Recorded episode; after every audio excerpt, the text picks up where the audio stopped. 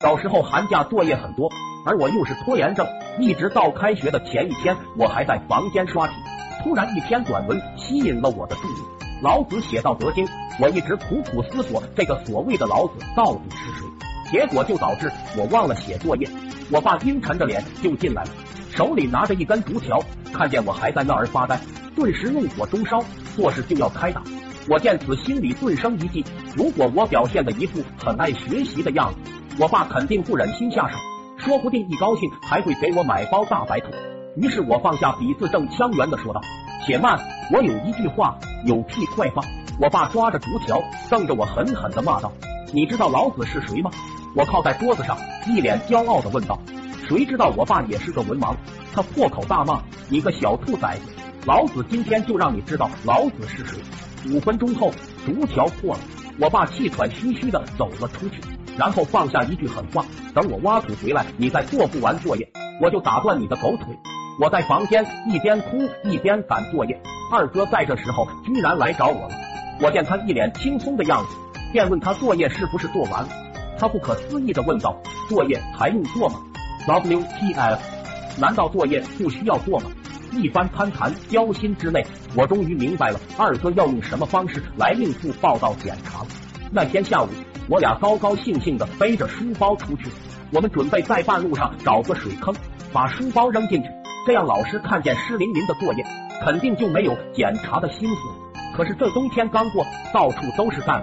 就在我们心灰意冷的时候，不远处的一个装满翔的坑吸引了我们的注意力。我俩会心一笑，这可真是天助我也。遗憾的是，翔坑比较深，我们只好用树枝勾着书包，然后伸到坑里去。这一幕就像吃火锅的时候，夹着一块肉在锅里涮。二哥正涮得起劲呢，他那根树枝断了，眼看书包就要往下沉，他想都没想就跳了下去，然后二哥就和书包一起沉了下去。那一刻，我觉得所谓殉情也不过如此。我在岸上急得团团转，不过二哥的身影很快就出现在了坑边，他边喘气边抓起书包。没想到吧，我会潜水，说要就打了个饱嗝。观察了一下这坑的四周之后，我们觉得靠自己是爬不上来的，我必须去叫人。于是我马不停蹄的跑回了村，结果被我爸一把抓住，他气冲冲的骂道：“小兔崽子，作业不写，还敢出来玩！”接着不给我说话的机会，就在路边捡了根树枝抽我。这一抽，我就把二哥的事情给忘了。一直到晚上，村子里的一个村民回来说，山上装翔的坑出怪事了。坑里的翔竟然，由于哭声太吓人，他就没敢凑近看。此刻我才想起来，二哥还在翔坑呢。恰在此时，二叔也来找我问儿子的下落。